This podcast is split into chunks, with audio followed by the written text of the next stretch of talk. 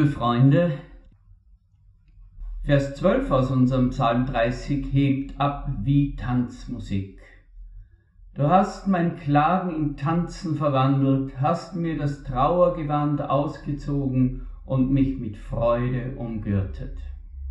Wenn uns die Freude packt, dann wirft sie Licht und Farben auf alle Regungen und Gedanken in uns. Sie versetzt uns in einen Ausnahmezustand und macht alles beschwingt und leicht. Klage und Schmerzen, sogar körperliche Schmerzen, legen eine Pause ein und wir verspüren neuen Antrieb und kommen auf neue Ideen. Freude ist wirklich ein wunderbarer Zustand. Aber zur Freude einfach so aufgefordert werden, da fühlen wir uns nicht ernst genommen. Zur Freude kommt man ja nicht mit einem Fingerschnippen.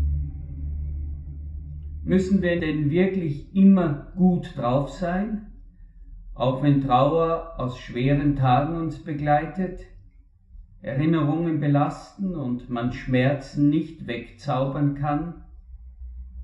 Ist es nicht ehrlicher, in gedämpfte Farben getaucht und in Moll gestimmt seine Tage zu lieben? Freude braucht doch einen Grund. Spontane, ungekünstelte Freude braucht einen Auslöser, an dem sie sich entzündet. Was sagt eigentlich unser äh, Psalm zu diesem Punkt? Nun, er verordnet jedenfalls keine Freudensprünge aus dem Stand. Ein wichtiger Schlüssel ist gleich der Anfang von Vers 12.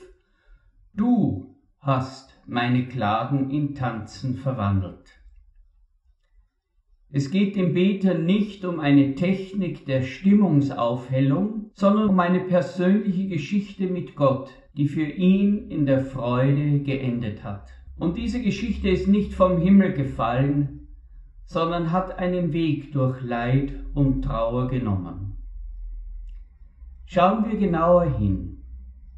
Ich preise dich, Herr, denn du hast mich aus der Tiefe gezogen und lässt meine Feinde sich nicht über mich freuen. Herr mein Gott, als ich schrie zu dir, da machtest du mich gesund. Herr, du hast mich von den Toten heraufgeholt, du hast mich am Leben erhalten, aber sie mussten in die Grube fahren. Lob singet dem Herrn, ihr seine Heiligen, und preiset seinen heiligen Namen denn sein Zorn währet einen Augenblick und lebenslang seine Gnade. Den Abend lang währet das Weinen, aber des Morgens ist Freude. Hier wird uns Einblick in das Leben des Psalmisten gewährt und wir erfahren, dass der Beter schwer krank gewesen war. Seine Feinde hatten schon darauf gelauert, dass er sterben würde. Doch Gott hat ihn wieder genesen und zu Kräften kommen lassen. Doch zur Krankheit kommt ein zweites. Vom Anfang weg lässt der Psalmist durchblicken, dass eine Schuld sein Leben belastet hat. Die Krankheit hat ihn dazu gezwungen, darüber und über sich selbst nachzudenken. Zu diesem Thema wird der Psalmist im zweiten Abschnitt des Psalms deutlich. Ich aber sprach, als es mir gut ging, ich werde nimmermehr wanken. Denn, Herr, durch dein Wohlgefallen hattest du mich auf einen hohen Berg gestellt. Aber als du dein Antlitz verbargst, erschrak ich. Zu dir, Herr, rief ich, und zum Herrn flehte ich. Was nützt dir mein Blut, das heißt meine Lebenskraft, mein Lebendigsein, wenn ich zur Grube fahre? Wird er auch der Staub danken und deine Treue verkündigen? Herr, höre und sei mir gnädig. Herr, sei mein Helfer. Du hast mir meine Klage verwandelt in einen Reigen, Du hast mir den Sack der Trauer ausgezogen und mich mit Freude gegürtet, dass ich dir Lob singe und nicht still werde. Herr, mein Gott, ich will dir danken in Ewigkeit. Hochmut und Selbstsicherheit haben den Beter ins Stolpern gebracht.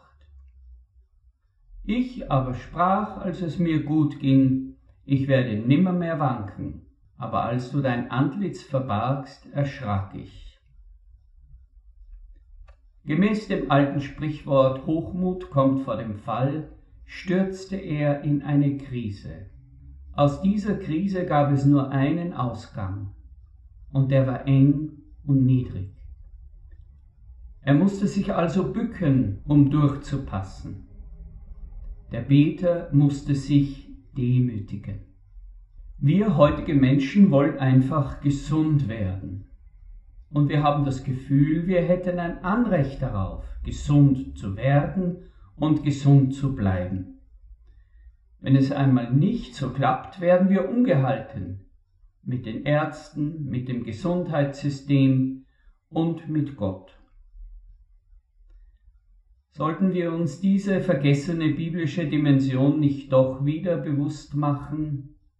Krankheit ist eine Zeit, in der Gott mit uns über das Leben spricht. Doch der Beter im Psalm 30 kann bereits auf alles das zurückblicken und aufatmen. Ja, der Bann, der seine Seele wie einen Eisenring umschlossen hatte, wurde gebrochen und er darf jubeln. Er ist aufgerichtet worden, nicht nur körperlich geheilt, sondern auch in seinem Inneren gereinigt und von seinen Irrwegen zurückgeführt worden. Den Satz, du hast mir den Sack der Trauer ausgezogen und mich mit Freude gegürtet, verstehen wir heute nicht mehr auf Anhieb. Darum ein paar Erklärungen dazu. Was heißt Sack der Trauer? Die Bußrituale früherer Zeit waren geprägt von selbst auferlegter Demütigung. Man zog sich ein Trauergewand aus groben Pflanzenfasern an, das hässlich und unbequem war, eben ein Sack. Man zerriss dieses Büßer- bzw. Trauergewand als Ausdruck des Schmerzes, löste den Gürtel. Man schleppte sich laut klagend und stolpernd dahin, weil einem die lose herunterhängenden Gewänder ständig vor die Füße kamen. Man war ein Bild des Elends. Auf diesem Hintergrund leuchten die Farben des anderen Sprachbildes umso heller. Du hast mir meine Klage verwandelt in einen Reigen. Du hast mir den Sack der Trauer ausgezogen und mich mit Freude gegürtet. Nach Trauer und überstandener Krankheit oder nach dem befreienden Wort der Priester, dass Gott einem die Schuld vergeben hat, zog man seine schönsten Gewänder an. Man raffte sie an der Hüfte so, dass die Füße frei waren und band sie mit einem Gürtel fest. Nun konnte man beschwingt dahingehen, zu Freunden eilen, in sein eigenes Haus zurückkehren und ein Freudentänzchen aufführen. Neue Freude an Gott und am Leben, an Farben, Klängen und Bewegung entsteht durch Wahrhaftigkeit vor Gott. Das kann auch Buße und Demütigung einschließen. So kann es zu einer Art Auferstehung aus der Trauer kommen, wie beim Psalmbeter. Du hast meine Klagen in Tanzen verwandelt hast mir das Trauergewand ausgezogen und mich mit Freude umgürtet.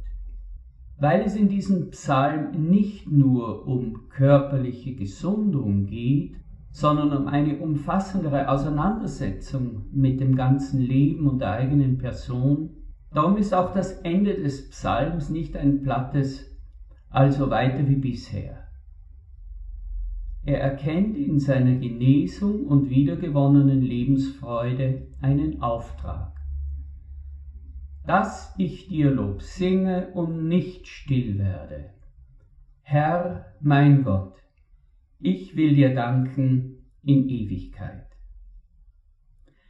Wenn wir Gott danken für das Gute, dann ermutigen wir auch andere Menschen, den gleichen Weg zu gehen. Sie erkennen, dass Glaube und Religion nicht einfach ein Ritual ist, das man ableistet, sondern tiefe und wirkliche Lebenshilfe und Lebenserneuerung bei dem Gott, der uns geschaffen hat und der uns erneuert und erhält.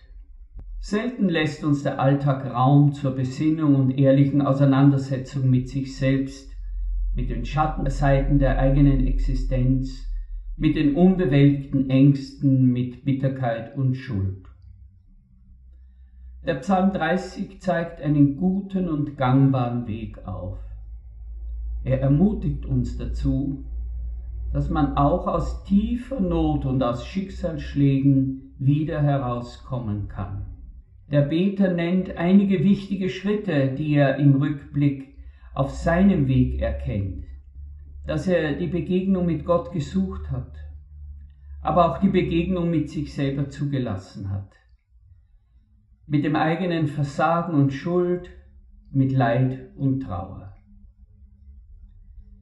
Lebensfreude kann sich dann erneuern aus den Quellen unseres Gottes, der von sich sagt, dass er gnädig, barmherzig, langmütig und geduldig ist.